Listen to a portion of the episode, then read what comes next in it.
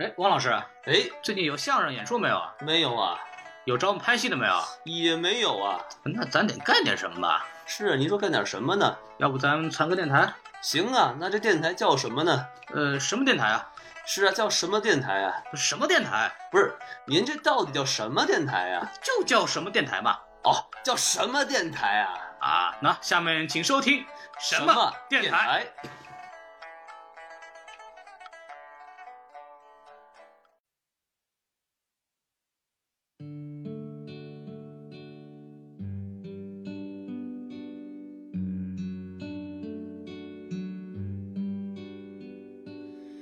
We are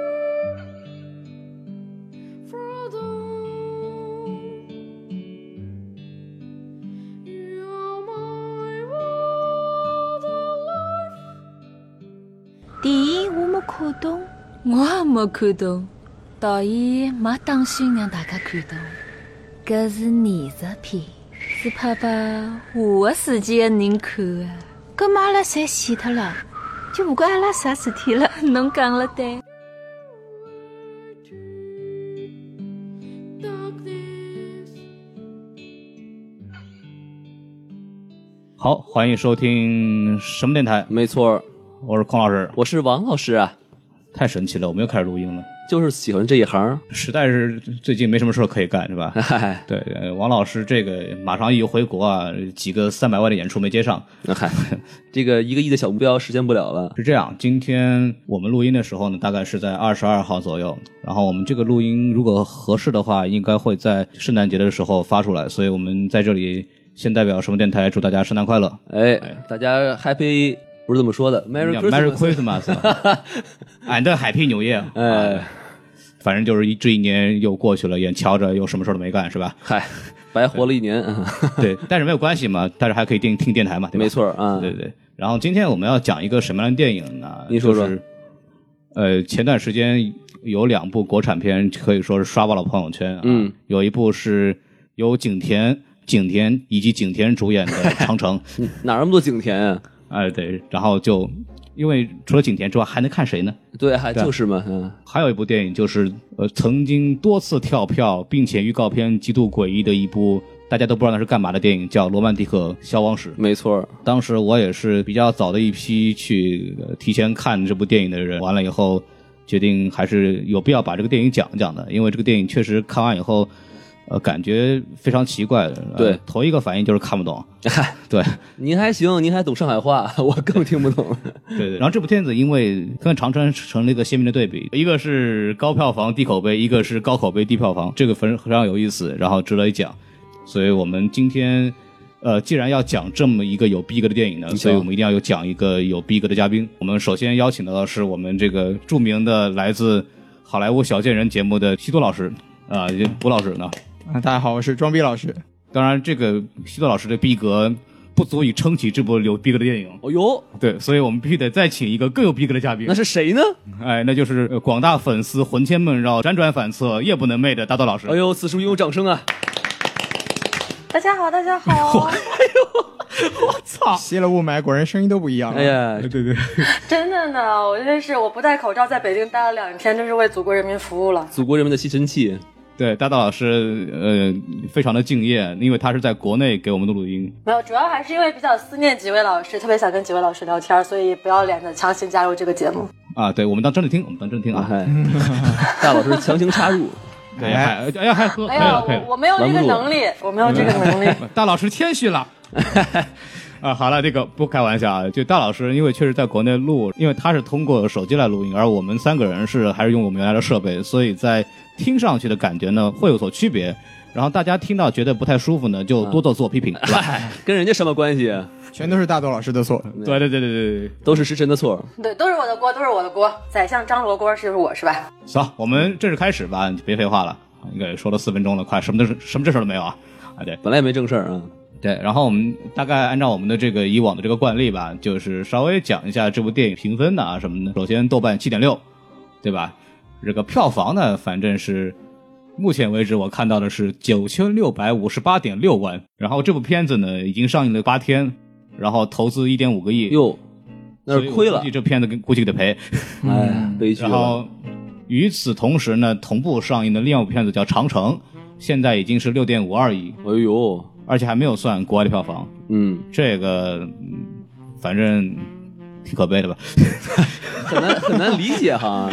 就你不明白到底发生了什么事情。嗯是中国电影行业这个事儿多了去了。 嗯哎，对，但是但是呃，咱们先不管这个事儿，但是我们可以从票房上来看，呃，是一部呃不是很大众的电影，然后口碑和它的评分也比较高，所以它应该是一部比较逼格高的电影。嗯，然后我们直接进行这个嘉宾打分环节吧，哎，我觉得让西多老师先来，可以。我还以为会让遥远的大老师先来，这大个老师比较遥远，他要延迟。 啊，是这样，大老师就因为遥远，所以被排在了哎，最有后。时差。你错了，王老师是最后。哦，王老师是最后。王老师一如既往的是最后是吗？我底活儿，我是。对这个呢，我我就很大言不惭的说，我可能跟几位老师的打分都不太一样，因为我看完电影之后，我直接给了四颗星。哎，然后后来我听说几位老师对这部电影都是以吐槽为主，所以我估计我要站在人民群众的对立面， 对这期来唱一个反调。唱唱反调，我们要打倒西多老师。哎真理是掌握在西多老手里。 哎，感谢各位啊！ 嗨，哎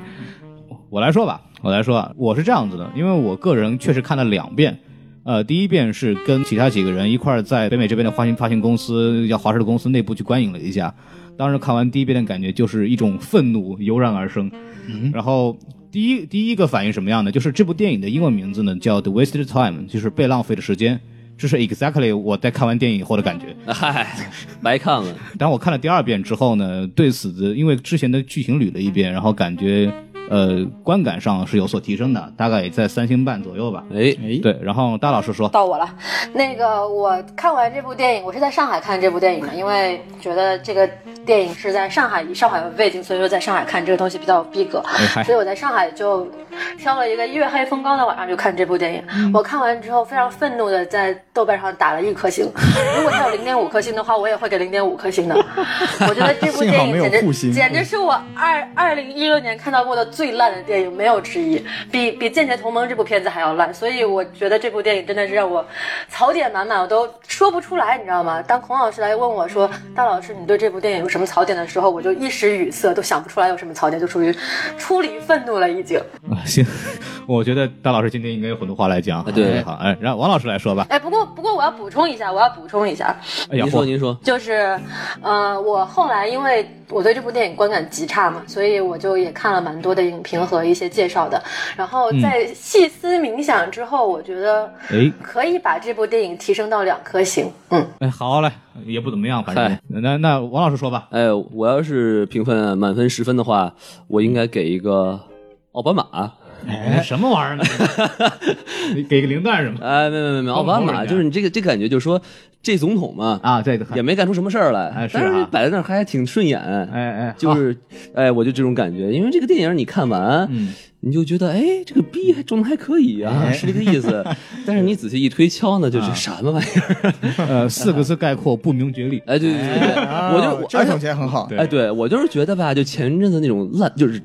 就像像什么那种《绝技》这样的电影太多了，然后突突然有一个呃电影就是过来装个逼。哎，有点文艺感，消化不我了了哎，不是不是，我就觉得不容 易。来吧来吧，你装就装吧啊。嗯，行啊，都说完了吧？嗯对啊，太好了啊！这个我们可以看出来，今天的这个火药味非常浓啊你。瞧瞧，就得亏大大老师远在国 内，真是，要不然打起来了。大老师带着十八铜人就过哎来了。我我觉得我打不过他，不是你们随意啊，你们随意。嗯，对，然后估计他带带着粉丝来打我怎么办呢？ 那嗨，那更打不过了。对。简单介绍一部这部电影啊，这部电影讲的大概是因为，首先说一下，我们今天的这个影评呢肯定会有剧透，所以说大家如果还没有看呢，到这儿其实可以关了。哎，对，我觉得这个是存良下心来，讲，存下来。 良良心讲，良心讲，这就是可以关。但是还是大概把这个故事大概介绍一下。大概这个故事呢，讲的是时间线开始的是一九三七年的上海，那个时候在淞沪会战之前，上海还处于最后的繁荣当中。哎当时上海还属于这个中国的远东第一大城市。讲的讲述的主体呢是当时上海的一个黑帮，当然在剧里面没有没有指明是什么，但是应该就是青帮。对然后主要的人物就是葛优演的这个人物叫陆先生，对，嗯但是暗指的应该是杜月笙。没错。然后这是一个主要人物，还有一个人物是一个日本人，嗯呃，这个在里边演的是葛优这个角色的这个妹夫，但是这个日本人呢，到后来其实是一个日本的间谍，所以大概这部电影呢，就是讲这两个人在上海，呃，在上海在这个二战之后和二战之前这一个阶段里边，上海的变化带来了他们的地位的变化和他们这个身份的变化，当然中间还有一些其他的小人物也好，上层人物也好，他们的这个人生的起伏吧，大概讲了这么一个事情。嗯哼呃刚刚我也讲了，其实这部电影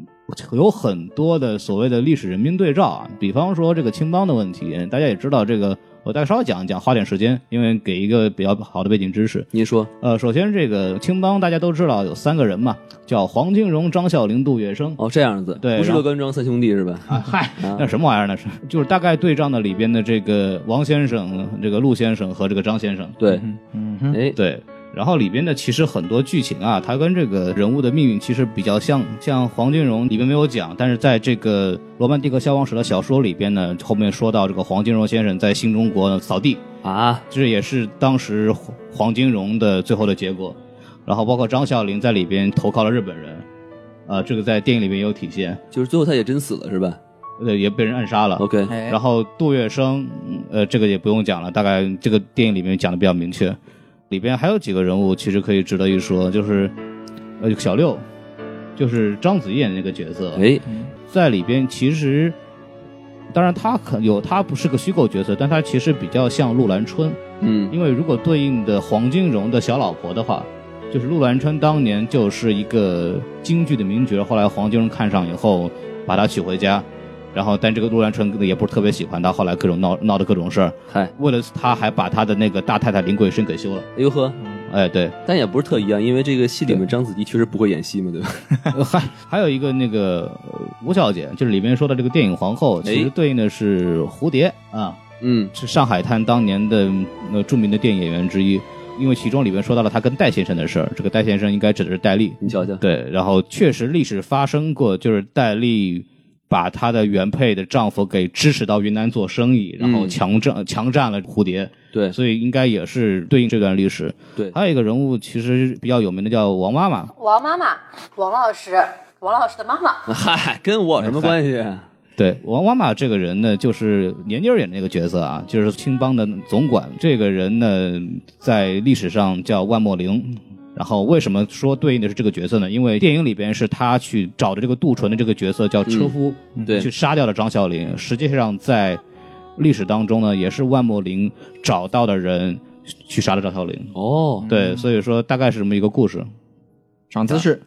对，晓这个得这个其实很有意思，我觉得，特别如果你对民国这段上海的历史比较感兴趣的话，就能看到很多呃惊喜在里头。对对而且它就就说明这个故事它并不是完全的架空于历史，就是它还是有那么点蛛丝马迹的，对吧？嗯哎对对，朱时茂成为司马懿先生。嗨， 哎呦呵，啊，那讲完这个，我们来邀请我们四个人当中唯一看过这个导演之前作品的西多老师来讲讲陈耳导演啊。 啊，其实其实呃，我说不上对成尔特别了解吧，但是因为怎么说呢，就是成尔之前他他比较有名的一部长片就是一二零一二年的《边境风云》，嗯然后这个因缘际会，我当年真的是在电影院看过这部电影的，嘿，对，就是当时因为这也是一个非常有趣的故事，就是我当时跟朋友去看电影，然后我朋友的妈妈是孙红雷的影迷，哦，然后他就说：“哎，这个孙红雷演一个毒枭，这个电影应该很好看。”结果进去看完之后，发现这他妈是部文艺电影。 然后当当时我朋友的妈妈就懵逼了。然后但是呢，怎么说呢？这部电影还是给我留下了蛮深的印象，因为我在当年的豆瓣评分我就给了四颗星。嗯，然后我是觉得程耳这个人的导演的风格给我留下了一个蛮深的印象。对，然后所以这次听说这个《罗曼蒂克消亡史》是程耳导演的，其实我在进电影院之前就已经有了这个预期，就是这家伙不是一个好好讲故事的主。嗯，对，所以可能这也是我对这部电影接受程度比较高的原因之一。哎，西多老师，就是说这个，你说这个成人有自己的特点嘛？对那嗯他的特点到底是什么呢？能不能总结一下？这个他在那个，如果你们看过《边境风云》的话，它其实是有一个非常明显的对昆汀的那个呃低俗小说的一个模仿。哦就是他他在他在那部电影里面也是分了四个章节。如果大家看过低俗小说，是知道他分了三个章节，对，然后他是打乱了其中的顺序。呃，还有一点比较有趣的细节就是，陈耳是非常喜欢用方言的，就比如说在《罗曼蒂克消亡史》里面，整部电影基本上用的都是上海话。对嗯然后在那个《边境风云》里面，其中一个男主演张默啊，张默大家都知道，就是那个那个张国立的儿子，后来也好像有点什么小爱好就被抓进去了。对，然后和这个房祖名差点分不清楚。哎，没错，哎嗨，对，当时呢，他在里面演一个警察，他在北京工作，但他是一口四川话的警察。然后当时有个非常有意思的细节，就是他跟他妹妹吵完架之后，他妹妹抱着他说：“我我跟你说的话你不信，我日你妈哟！” 对，其实其实这是一个导演的恶趣味，就是那那句台词对剧情来说并没有什么影响，但是当时就是还是给我留下了蛮深的印象，而且好就是刺激啊！对大家在电影院听的就啊好开心啊， 对，非常有意思的一个这场景，有点意思，这个啊，有点意对思对对对对，所以其实这次的这个电影呢，他用上海话来讲，也算是他个人的一点小趣味吧，嗯我觉得。对，整体来说，我对陈耳的了解也就这么些。那看来然他后这个模仿这个低俗小说已经不是第一次了啊哈。没错，没错，没嗯错。所以其实啊、有有好事者就是说在，在《罗曼蒂克消亡史》这部电影里面，其实是不仅有昆汀的风格，而且还有韦斯安德森，就是对称和色彩。对，然后还有一点就是科恩兄弟的黑色幽默都在这部电影里面都有一点体现，所以从这个角度上来说，我们还是不得不说，陈耳是一个风格性非常强的一个导演。我完全不能认同啊！我要出来，我要出来替三位导演打抱不平了。就是你你你说，如果说他对这三位导演有所模仿的话，我觉得简直是太低劣的模仿了。就是你说有昆汀，有韦斯安德森，有科恩兄弟，可是我完全看不出来他，我看得出来他有要模仿的痕迹，但是完全没有达到三位导演原作的水平。我觉得他主要还是对于昆汀的模仿，就是包括非线性叙事，包括整个所谓的暴力美学，然后维斯安德森的这个对称结构跟色彩，我觉得我觉得过于牵强这个说法。然后至于科恩兄弟的黑色幽默，那我觉得更是没有没有线索可循了。所以在我看来，这种说法就是有一种强行扶上墙的感觉，就是一一部很烂的作品，然后我强行说啊这个地方致敬了这位导演，这个地方致敬了。我我非常我非常不能接受这种事，就是我觉得非常牵强这种说法。对，大老师对这个强行装逼这个事情接受能力非常的低。对，就是我在我看来就是过度解读的一种典型体现。嗯嗯 嗯，对我我当时看完了，感觉也觉得这个导演应该有强迫症，就是这个对称啊哎，故意的搞成这样子。咱这个我们一会儿再说具体导演的这个风格。然后我大概稍微把陈耳稍微说一下，因为大家肯定很多人不知道，他其实除了《边境风云》之外，从一九九九年从嗯学校毕业呢，一共十七年拍过四部片子。嗯，非常低产。啊对，但他的第一部毕业作品是一部三十分钟的短片，叫《犯罪分子》，嗯主演就找的是徐峥，哦，豆瓣评分八点八分，厉害了。被被人说成是北影史上最强的毕业作品。那实际上呢？呃，其实我没看过，无法嗯无法考证 ，大家可以去看一下，好不好？这个再说。对，嗯大老师也可以看看。那老师啊会去看的。对，还有这个，还有一个点，我想讲的就是，其实这部电影就是以他这种没什么名气、也没什么作品的导演，能把葛优他们请过来，绝对是有这个有有有说头的。号召力，嗯对，当时其实葛优是看了他的这个罗曼蒂克的作品的这个这个剧本儿，然后就答应了。关键葛优答应的没用没用啊，葛优又把他的那个母公司英皇的这个头子给拉来了。嚯，嗯然后包括其实除了葛优之外，像袁泉啊、闫妮啊，都是说跟这个导演聊过以后，或者看过剧本以后，决定就是我就马上要来。嗯所以这也算是一个奇迹了，因为这么这么一个导演，其实没有票房号召力，没有好的作品，然后愣是能把这些演员给拉进来，这也说明这个导演还是有点行市的。或者说明对演员也挺想过来装个逼的。对我刚想说，就满足了演员们装逼的欲望。这个大家其实可以想，在二零一二年的时候，是毫无市场地位的陈耳就可以把当时其实还是蛮火的孙红雷，因为当时是潜伏的，还有余热嘛。当时还有一个主演是王珞丹，也是属于在《失恋三十三天》之后比较火的一个小旦吧。那叫四大花旦，哎，没错没错，其中一个。所以这次听说袁泉是在听说了是陈耳指导之后，就已经第一时间要求他来出演这个电影。嚯，对，所以就是说，他陈耳这个人，他在国内的这个演员的圈子里面的声望还是非常的高的。嗯。刚刚把这个导演说了一下，其实我有一个人还值得一说，就是这个人大家观众应该也不是特别的熟悉，就是那个日本人嗯浅野忠信王老师的同胞啊，嗨老乡，老老乡啊，哎老家啊。我们是这个老日本，我们 王老师的老乡，大概简单说一下，千野忠信其实在日本也是非常有名的演员，然后人家还拿过威尼斯电影节的金狮奖，嚯哎呦，哎，最佳男主演呢，嚯嚯，哎，演了一部电影叫《地球只有我和你》，这什么口音？这是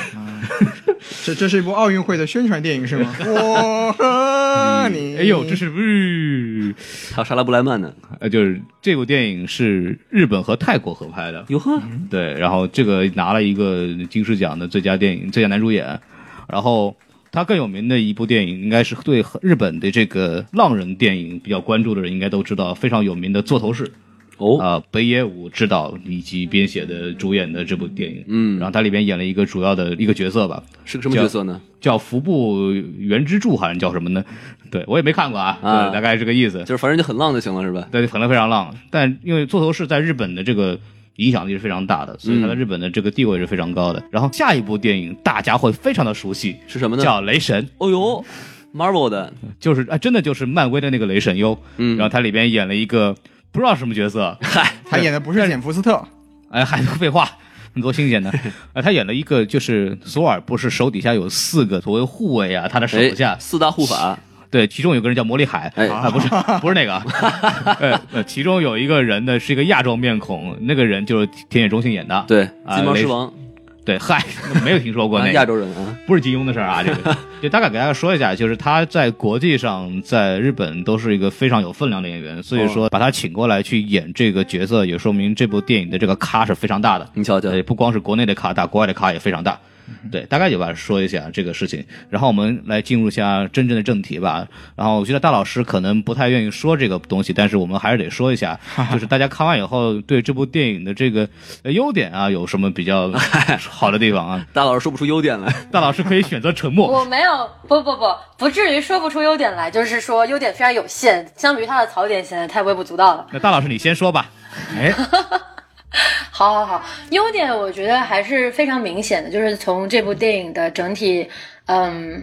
技术角度来说，它的色彩运用、它的服装道具，包括它的一些镜头语言，都还是非常精巧的。就整个画面给你感觉非常精致，很有那种上个世纪老上捞上嗨的感觉。所以，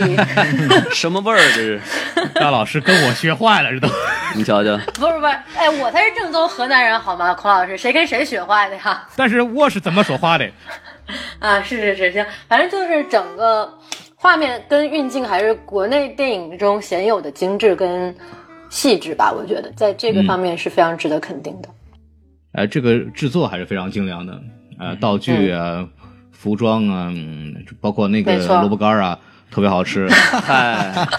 我真的是因为里面有一段就是那个王先生在听这个陆先生汇报说要不要杀这个小六这个角色的时候，就一边在喝粥，啊，然后一边就吃那个小萝卜干儿。哎，哎呀，这我小时候早上 喝，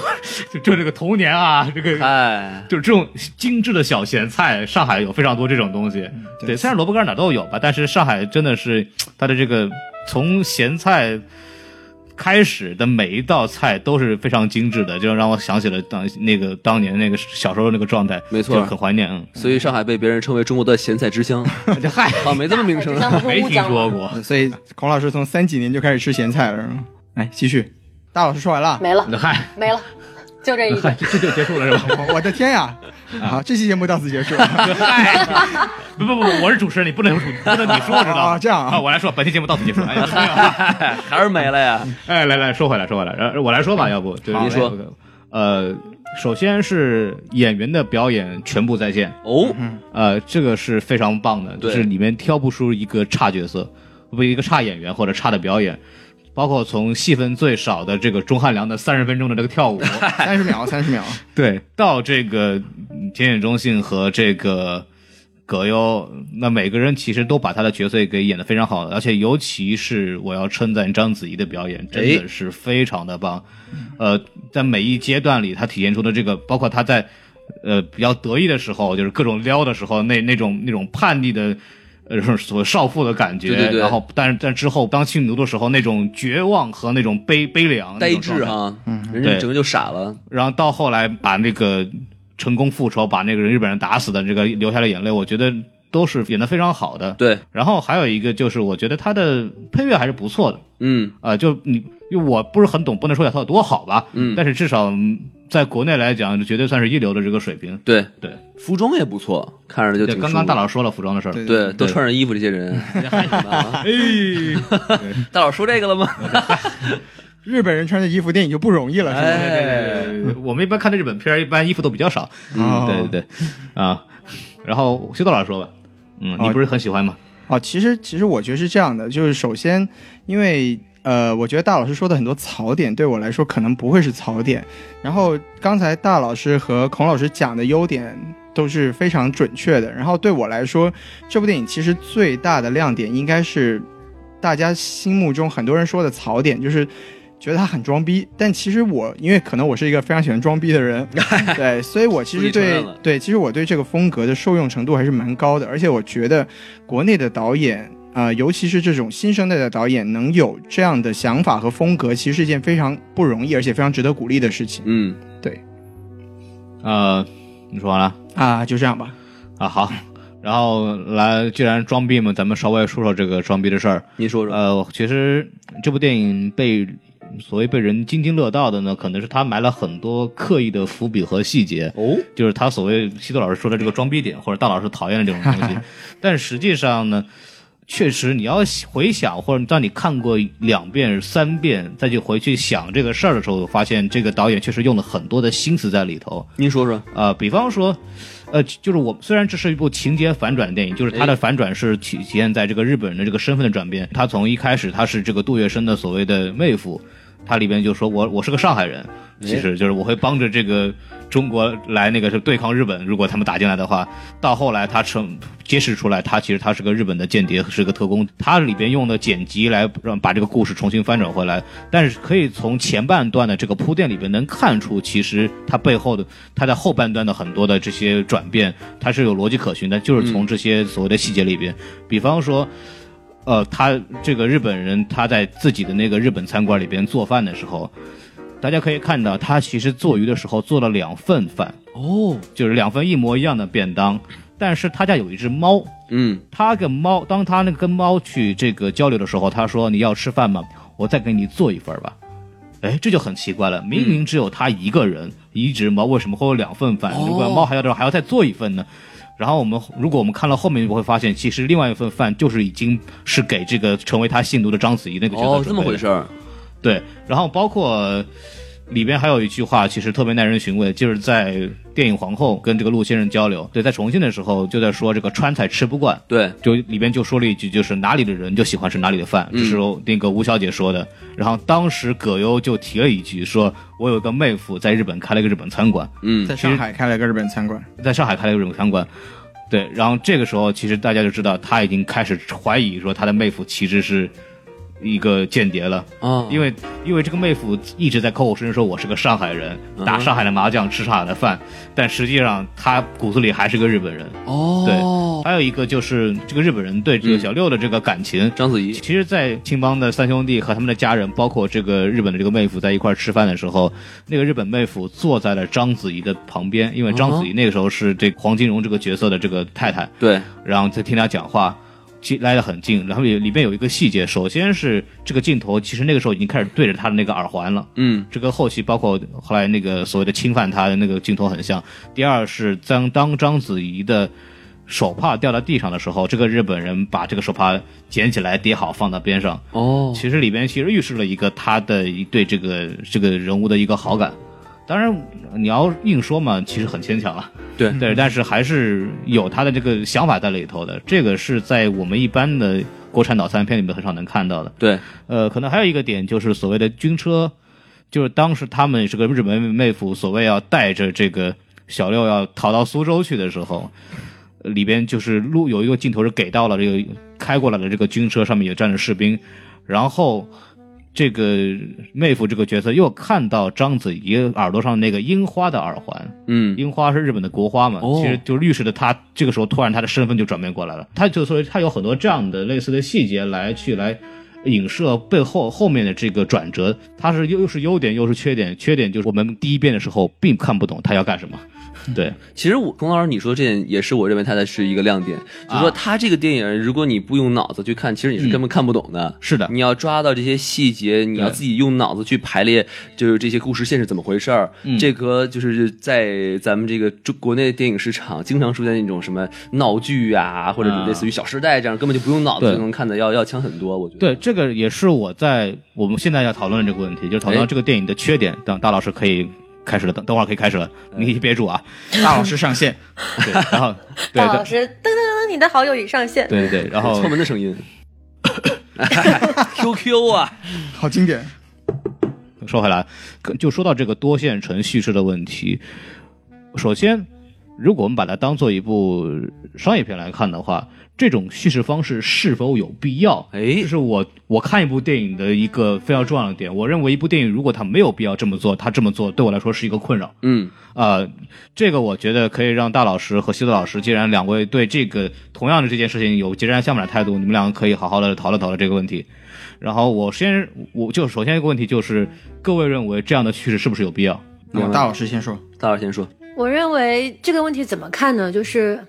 从两个角度来说吧。嗯，从单纯从讲好这个故事的角度来说的话，我觉得是没有必要的，因为本身上海青帮跟杜月笙以及黄金荣这群人之间的关系就已经是一个很复杂的一个故事了。嗯，所以说把这个复杂的故事讲好，本身就是一种成就，完全没有必要采用这种。多线程或者是说非线性叙事的方式去说这个故事。那么，在从另外一个角度来说呢，从导演的个人趣味以及个人风格，包括对这个电影怎么说呢？说大一点吧，说对电影艺术的这种追求跟跟模仿上来说的话，我觉得。不妨是一种尝试，所以说从两个角度来说都说得通。但对我来说，我觉得他的尝试并没有很成功，这个是我觉得他并不应该被如此大肆的夸奖的原因。嗯，那你觉得它的失败在哪里？比方说，呃，我们看